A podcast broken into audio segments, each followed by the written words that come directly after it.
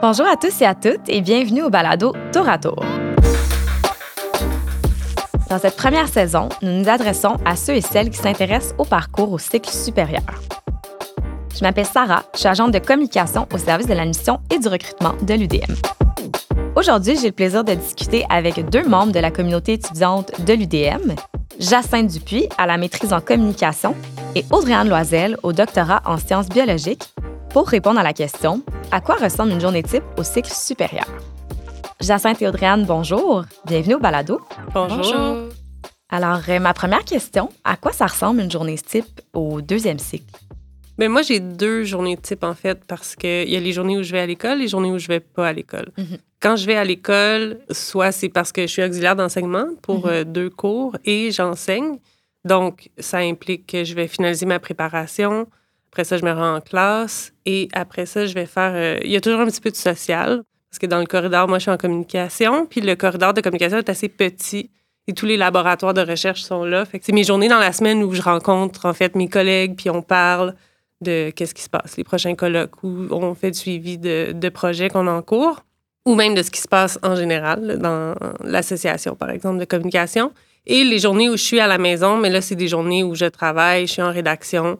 Euh, moi, je suis rendue à ma rédaction de mémoire. Donc, soit que je travaille comme des blocs d'heures continues ou je prépare mes cours. Et toi, de ton côté, Audrey-Anne, ça ressemble à quoi une journée type au euh, troisième cycle? Euh, moi, j'étais en sciences biologiques, puis euh, je dois t'avouer que quand j'ai su c'était que c'était ça le thème du balado, je me suis dit, mais ça n'existe pas.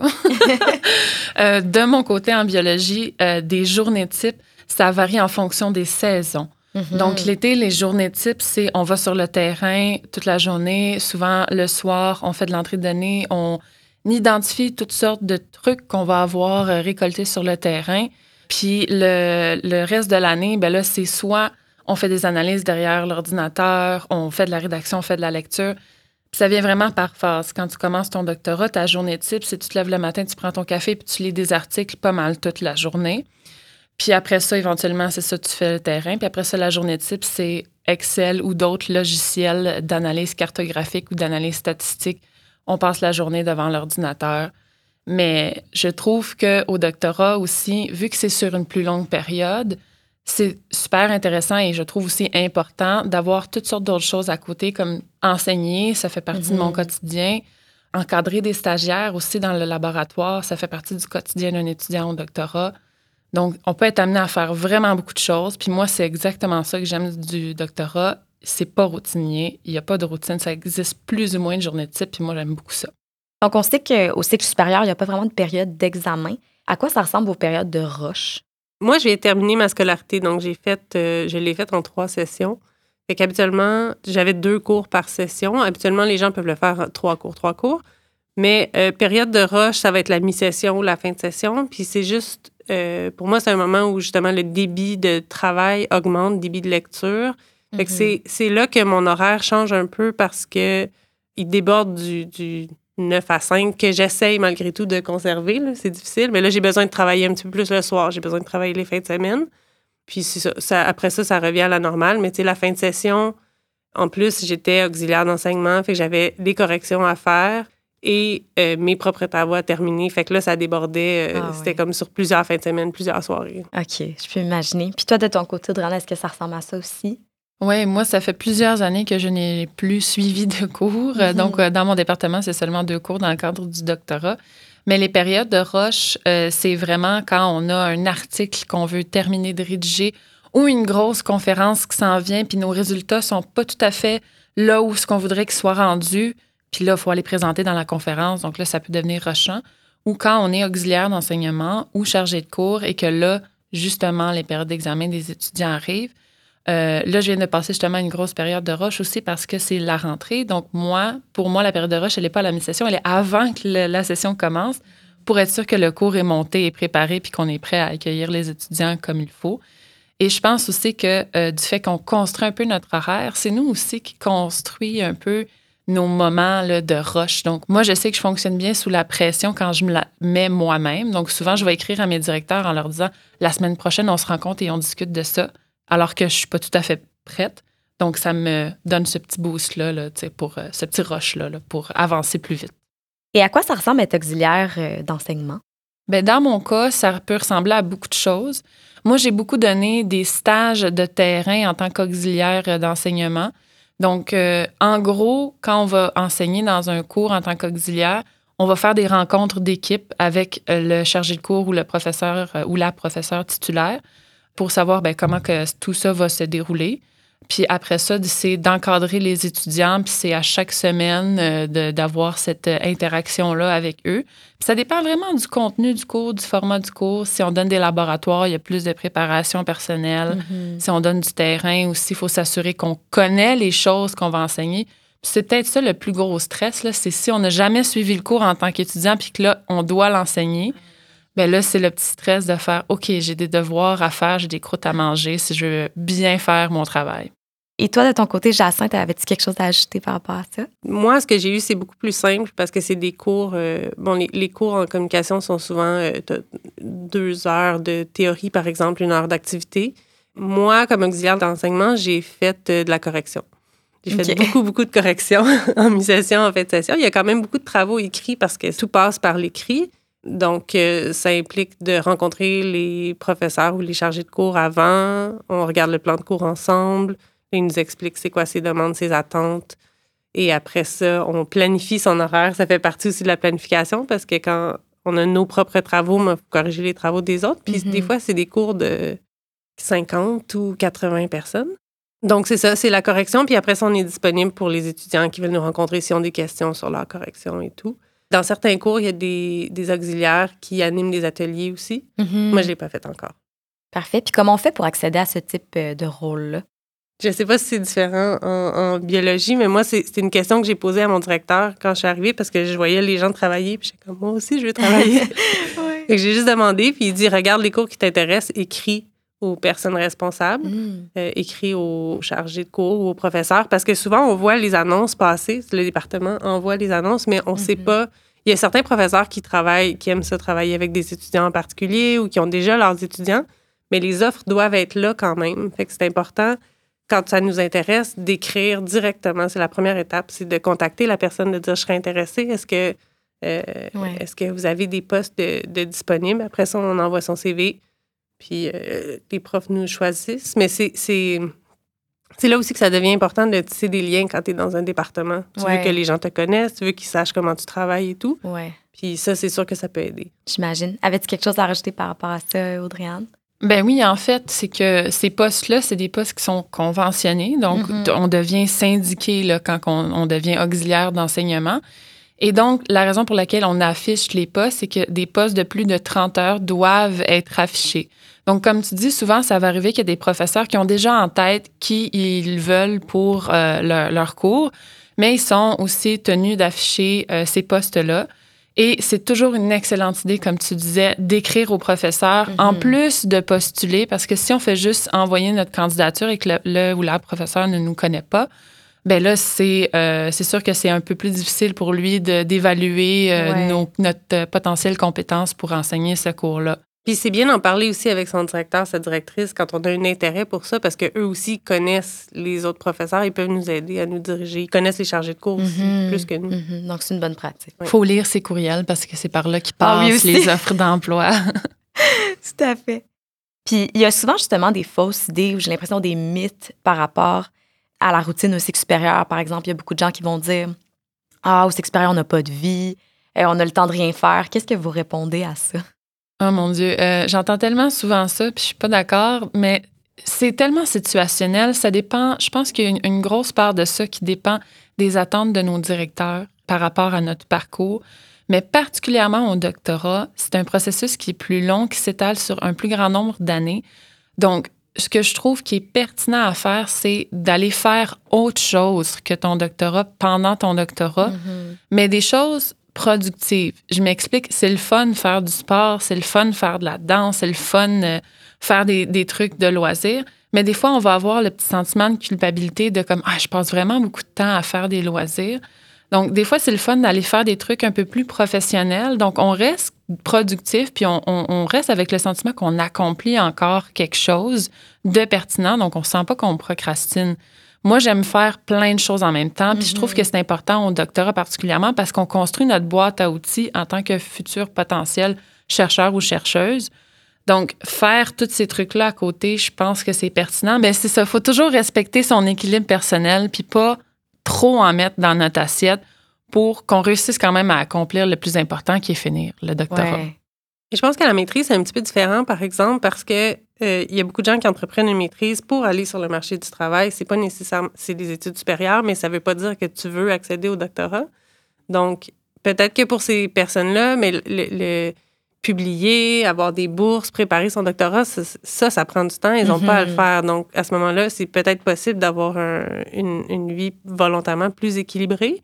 Euh, moi, dans mon cas, vu que je me prépare pour le doctorat, mais j'ai investi beaucoup de temps justement pour être euh, auxiliaire de recherche. Je fais partie d'un groupe de recherche. euh, Je soumets des articles. Mhm. Je commence à faire des conférences. Donc ça, ça demande beaucoup de temps. Et moi, c'est ça, moi, je suis comme un peu complètement inverse dans le sens qu'il faut qu'il y ait des moments où je coupe complètement, puis je, je, je, je refuse de sentir de la culpabilité pour ça parce que j'ai besoin de temps pour moi, j'ai besoin de temps pour me recentrer. Moi, je fais, je vais au gym, là, je fais des petits circuits Ouais. euh, en groupe. euh, J'y vais trois fois par semaine, puis ça, c'est non négociable. C'est mon moment pour moi. Puis je le fais que je sois en roche ou que je sois pas en roche. Il faut que ça se passe parce que ça fait partie de la vie. C'est comme, c'est comme quand on travaille tellement qu'on se dit, mais j'ai pas le temps de manger. Non, Ouais. ça, c'est pas, c'est pas ça l'équilibre. Il faut manger, il faut bouger son corps, Mhm. il faut dormir. Donc, tout ça, on peut pas sentir. Il faut essayer, essayer de repousser la culpabilité, de se dire, non, mais après ça, je suis beaucoup plus productif si je suis reposé, bien nourri, Mhm, que mon corps, euh, mon corps est- a produit un peu d'endorphine et tout. Puis, quels seraient vos conseils justement pour rester motivé à travers tout le processus? Moi, je vois ça un peu comme une job. Une job que j'adore, mais c'est une job dans le sens que j'ai mes obligations professionnelles à remplir. Fait que ça me, ça me garde motivée dans le sens que quand je planifie ma semaine, mais je la planifie en fonction du fait qu'il faut que je monte mon cours, qu'il faut que j'écrive, qu'il faut que j'ai des objectifs à remplir, comme quand, moi, c'est un retour aux études. Fait que quand, quand j'avais mon travail, mais je rentrais au travail, puis je faisais la liste des choses que j'ai à faire et je dois les accomplir. Ça, moi, ça m'aide à rester motivée. Et puis aussi, c'est que je me mets des petites étapes. Tu sais, comme Ah, on dit, oui, là, oui. un éléphant se mange une bouchée à la fois. fait que je me mets des petites étapes à accomplir, euh, des petits objectifs, comme, mettons, par bloc de deux semaines, des fois. Tu as plus de chances de réussir un petit objectif qu'un qu'un énorme. Fait qu'en en séparant comme ça en petits blocs, ben moi, ça me garde, euh, ça me garde motivée parce que j'ai hâte de passer à la prochaine étape. Ben, je suis tout à fait d'accord avec ce que tu dis. Puis on sous-estime l'utilité des listes de choses à faire. Pour vrai, au cycle supérieur, tu sais, on en a parlé tantôt. Tu gères ton horaire, ben justement, c'est toi le gestionnaire, c'est à toi de te faire ta liste de choses à faire. Ouais. Puis moi, un des éléments avec lesquels j'ai eu le plus de difficultés quand j'ai commencé à faire ça, c'est la rédaction. Le processus de rédaction, une fois qu'on entame la rédaction de son mémoire ou d'un article scientifique, c'est facile de devenir démotivé puis de plus embarquer dans notre article. À chaque fois, c'est comme si on se remettait en selle, puis des fois, c'est difficile. Puis on m'avait donné un truc que je mets en pratique puis qui est excellent. C'est la technique des pomodoro. Oui. Donc, c'est ça, les pomodoro, c'est on fait une période de travail suivie d'une période de pause, puis c'est assez strict, là, la Ouais, façon de faire. ouais, ouais. Donc, on choisit notre période de temps. Moi, je fais 50 minutes de, de travail puis 10 minutes de pause. Et on fait des groupes d'étudiants où on se rassemble et on fait des pomodoro ensemble. C'est super motivant d'avoir d'autres gens à côté de toi qui travaillent. Mais ce que je fais aussi, c'est quand je suis en train d'écrire un article puis que ça va bien, j'arrête. Si je me suis donné un temps limite, j'arrête. Je continue pas même si ça va bien parce que je reste sur cette idée positive-là par rapport à- au travail que je suis en train de faire. Ça va bien quand je fais cette tâche-là. Donc, je vais avoir envie d'y retourner. Tandis que Mm. si j'arrête, quand je suis bloquée, quand ça va plus, quand je suis tannée, écœurantite aiguë, j'aurais pas envie d'y retourner, puis ça se Ah, peut, je passe une semaine sans travailler dessus. Donc, de- c'est un peu comme une espèce de conditionnement. Donc, on se conditionne positivement à penser à notre travail en disant Ah oui, ça, ça va bien quand je fais cette tâche-là, donc je vais y retourner. Wow. Puis on sait qu'au cycle supérieur, il y a beaucoup de gens qui se cherchent euh, des bourses, c'est juste la réalité. C'est quoi l'impact que ça a eu, vous, sur vos routines? Bien, c'est beaucoup de temps qu'on investit. Donc, quand on veut écrire une bonne demande de bourse, c'est du temps qu'on doit investir pour résumer notre recherche, pour euh, mettre notre CV à jour avec toutes les références de toutes les conférences dans lesquelles on est allé présenter, etc. D'ailleurs, petit conseil, à chaque fois que vous allez quelque part, prenez note de la conférence parce qu'après ça, quand viennent annuellement les demandes de bourse, refaire son CV avec tout ce qu'on a fait dans l'année, Ah. on s'y perd. Donc, euh, soyez assidus dans ces tâches-là. Et euh, des fois, on va envoyer un brouillon de notre demande à nos directeurs, puis ils vont nous les renvoyer. Donc, c'est un peu c'est ça, c'est- on s'envoie la balle comme ça jusqu'à ce que ce soit optimal. Donc, ça peut prendre beaucoup de temps. Mais la bonne nouvelle, c'est que quand on fait, par exemple, un doctorat, c'est de plus longue haleine. Une fois qu'on a écrit cette demande-là, on peut la réutiliser Oui, dans d'autres demandes. Donc, c'est pas, Mhm. on repart pas de zéro à chaque fois. Donc, au moins, il y a ça qui est encourageant. Ça prend beaucoup de temps. euh, moi, je disais tantôt, j'ai- passé l'été à faire des demandes de bourse. Fait que c'était mon emploi du temps euh, Mhm. presque à temps plein.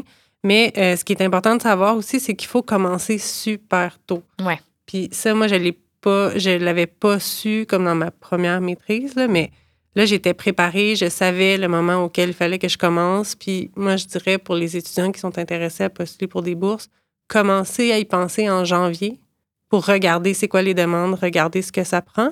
Parce que la majorité des bourses sont à, demandes de bourse sont à remettre à l'automne. Et l'été, ben, les profs sont en vacances.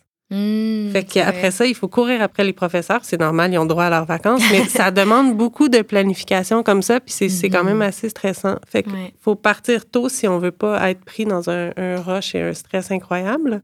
Et aussi, ça, c'est un- moi, c'est mon conseil euh, de bourse, ben, faut pas s'isoler pour faire des bourses, je pense, parce qu'il y a beaucoup de personnes qui disent, bon, faut pas que j'en parle, je suis en compétition, puis tout ça. Mmh. Puis c'est super long, c'est super dur, c'est payant à la fin parce que Ouais. ça, ça va vraiment t'aider à faire tes études. Puis ça va changer toute ta routine parce qu'avoir un revenu pour travailler, ça fait la différence. Mais tu sais, parlez-en aux autres, demandez des conseils et tout ça. Ça, c'est, ça, c'est la partie préparation, je pense, qui, qui est importante à rajouter à son horaire là, pour la session d'hiver, admettons. Oui, je trouve que, tu sais, on est tous dans la même situation en tant qu'étudiants au cycle supérieur. Fait que l'entraide est super importante. Oui, vraiment. Fait que nous, on, on- on se partage souvent nos, nos- nos demandes de bourse, euh, puis on les relie entre nous. Et aussi, quand tu vas dans une conférence, c'est la même chose, là. Mais c'est le même principe. C'est qu'il ne faut pas que tu le vois comme une compétition. C'est que tu veux que tes collègues aussi aient accès à ces, à ces bourses-là. Partage d'expérience, partage d'informations et tout ça. Moi, je le voyais un peu comme. euh, je parlais à une collègue, puis je me dis, tu sais, les, les athlètes olympiques, ils s'entraînent ensemble, Mhm. ils se soutiennent. Ultimement, il y en a un des deux qui va peut-être performer mieux que l'autre, c'est comme ça. Mais ils Mhm. continuent de se soutenir encore. Fait que pourquoi, pourquoi euh, on ferait ces- ce genre de truc-là en silo? Peut-être que ça ne l'est pas. Moi, c'est ce que j'avais. J'avais comme senti cette ambiance-là, puis j'ai voulu tout de suite la casser. Fait que j'ai demandé conseil, j'ai demandé des exemples, j'ai parlé à plusieurs profs. Puis ça aide aussi dans le processus. Ben, Audrey-Anne et Jacinthe, merci beaucoup d'avoir participé au balado. Merci à toi. à toi. Pour bonifier cet échange, nous avons demandé à François Corrène, directeur du département de communication, et Lynne Grenier, professeur titulaire au département de communication également, de nous partager leur point de vue. François et Lynne, bonjour. Bonjour. Bonjour. Vous avez écouté l'échange avec les deux étudiantes. Je serais curieuse de vous entendre sur certains éléments qui ont été abordés. Alors, tout d'abord, quelles seraient vos astuces pour bien gérer l'emploi du temps au cycle supérieur? Parmi les astuces, il y en a deux qui me semblent particulièrement importantes. La première, c'est d'être en mesure de pouvoir euh, utiliser un agenda en y inscrivant non seulement les éléments importants qu'on juge du moins importants ou significatifs, une rencontre avec un directeur, une directrice, un cours, des choses comme ça, mais aussi d'y mettre l'ensemble des autres tâches qui sont nécessaires à la réalisation de ces tâches dites significatives, par exemple, préparer se préparer, lire, faire la lecture, mais en même temps laissant les plages pour soi et des plages dont on n'a pas nécessairement a priori besoin d'absolument remplir les objectifs à atteindre. Mais ça nous inscrit dans nos agendas et pas que les plages où- qui sont déjà tout occupées. Ça, c'est la première astuce. La deuxième astuce, elle me semble passer par une façon d'aligner nos propres attentes euh, de manière à être réaliste dans ce qui est atteignable dans le temps dont on dispose. Si j'ai 10 minutes, euh, je me lance pas dans une entreprise, dans un travail qui me demande un suivi sur un long terme, ça devient trop frustrant à la longue. Donc, je fais quelque chose que je sais que je peux réaliser dans les temps et je fais un peu l'équivalent si j'ai, je me fixe des objectifs à moyen terme ou à plus long terme, ce qui permet de finir la semaine en ayant l'impression d'avoir accompli des choses et pas terminer la semaine complètement frustré parce qu'on n'a rien accompli que on se croyait être capable d'accomplir. Avez-vous euh, des choses à ajouter à ça, François? Bah, je vais faire beaucoup écho à, à ce qu'a dit Lynn. C'est sûr qu'il faut bien se connaître. euh, Il faut euh, connaître ses limites. Je pense que le, effectivement, l'idée d'avoir un agenda, c'est très important. Je pense aussi qu'il faut euh, penser un peu à son bien-être et à sa santé mentale. Mm-hmm. Donc, euh, bon, par exemple, pour certaines personnes, ça va être, je sais pas, tous les midis, voilà, il y a une coupure, je vais aller faire du sport ou je vais aller faire prendre une marche quelque part. Je vais aller me détendre. simplement se changer les idées. Je pense que ça donne une, certaine ponctuation à, sa vie et puis ça nous permet surtout de, nous déstresser. Donc ça, je sais que c'est quelque chose qui moi-même j'essaie de faire euh, presque tous les jours, d'avoir cette, cette coupure.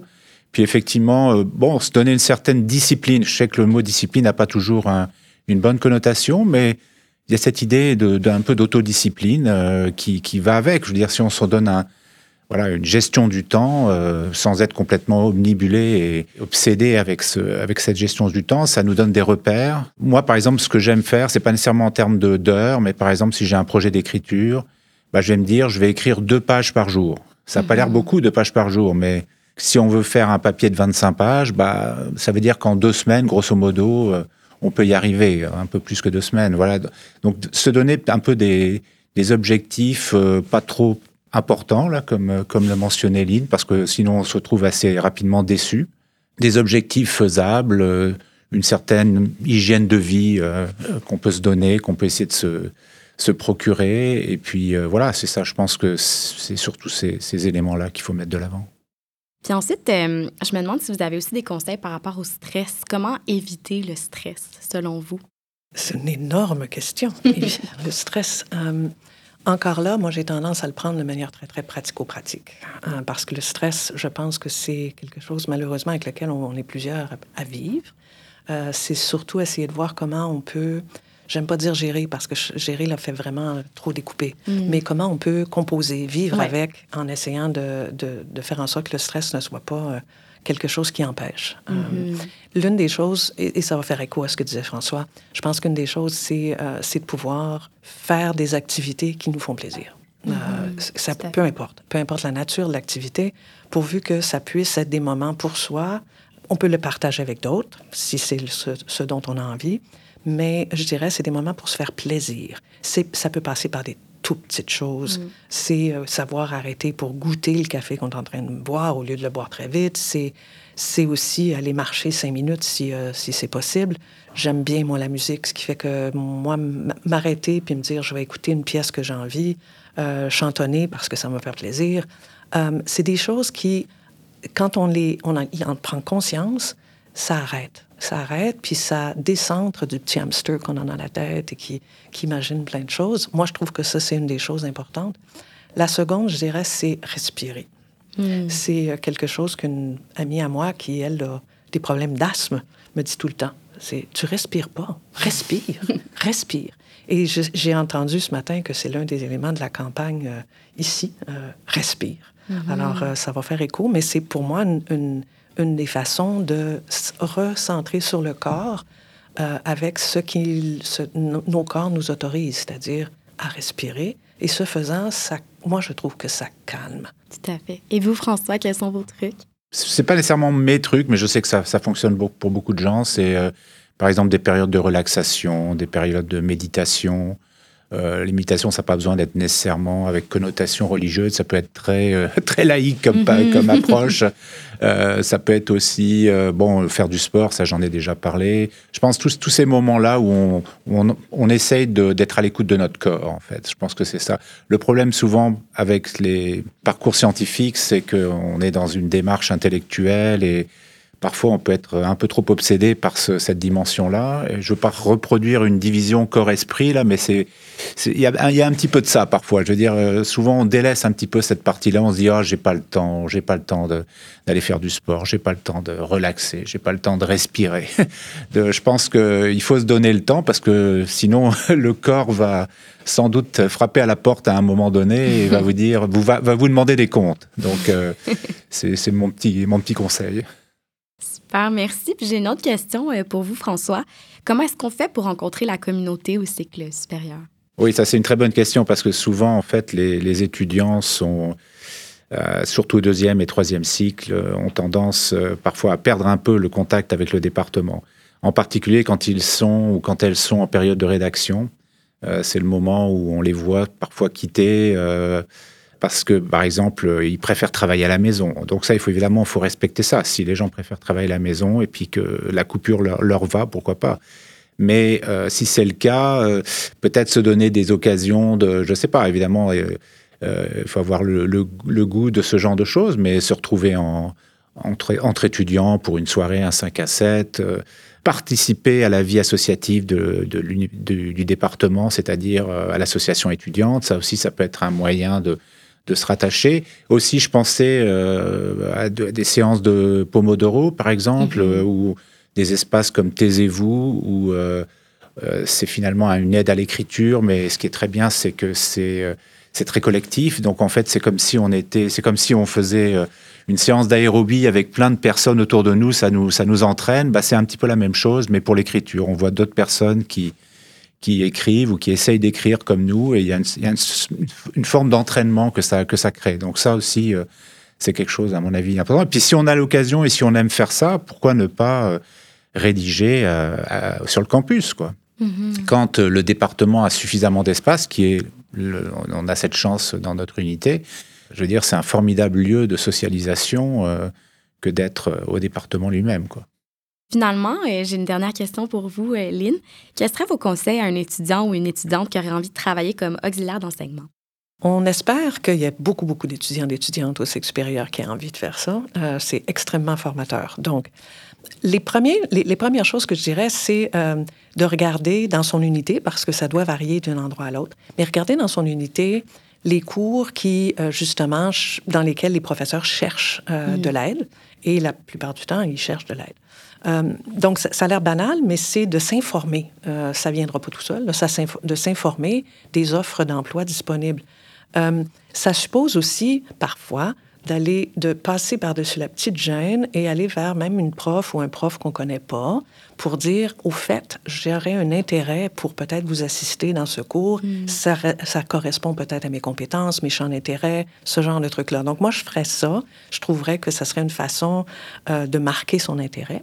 La, la, chose aussi qui, euh, qui, viendrait, qui me viendrait à l'esprit, ça serait de dire, je m'informerais aussi auprès de mes collègues étudiants, étudiantes, en disant euh, Moi, je suis intéressé à faire ça. Euh, toi, l'as-tu déjà fait Comment ça a procédé? Parce que autant de choses que nous autres, comme professeurs, ou même que le personnel de soutien, le personnel administratif peut faire, mais les collègues étudiants et étudiantes ont des expériences à partager.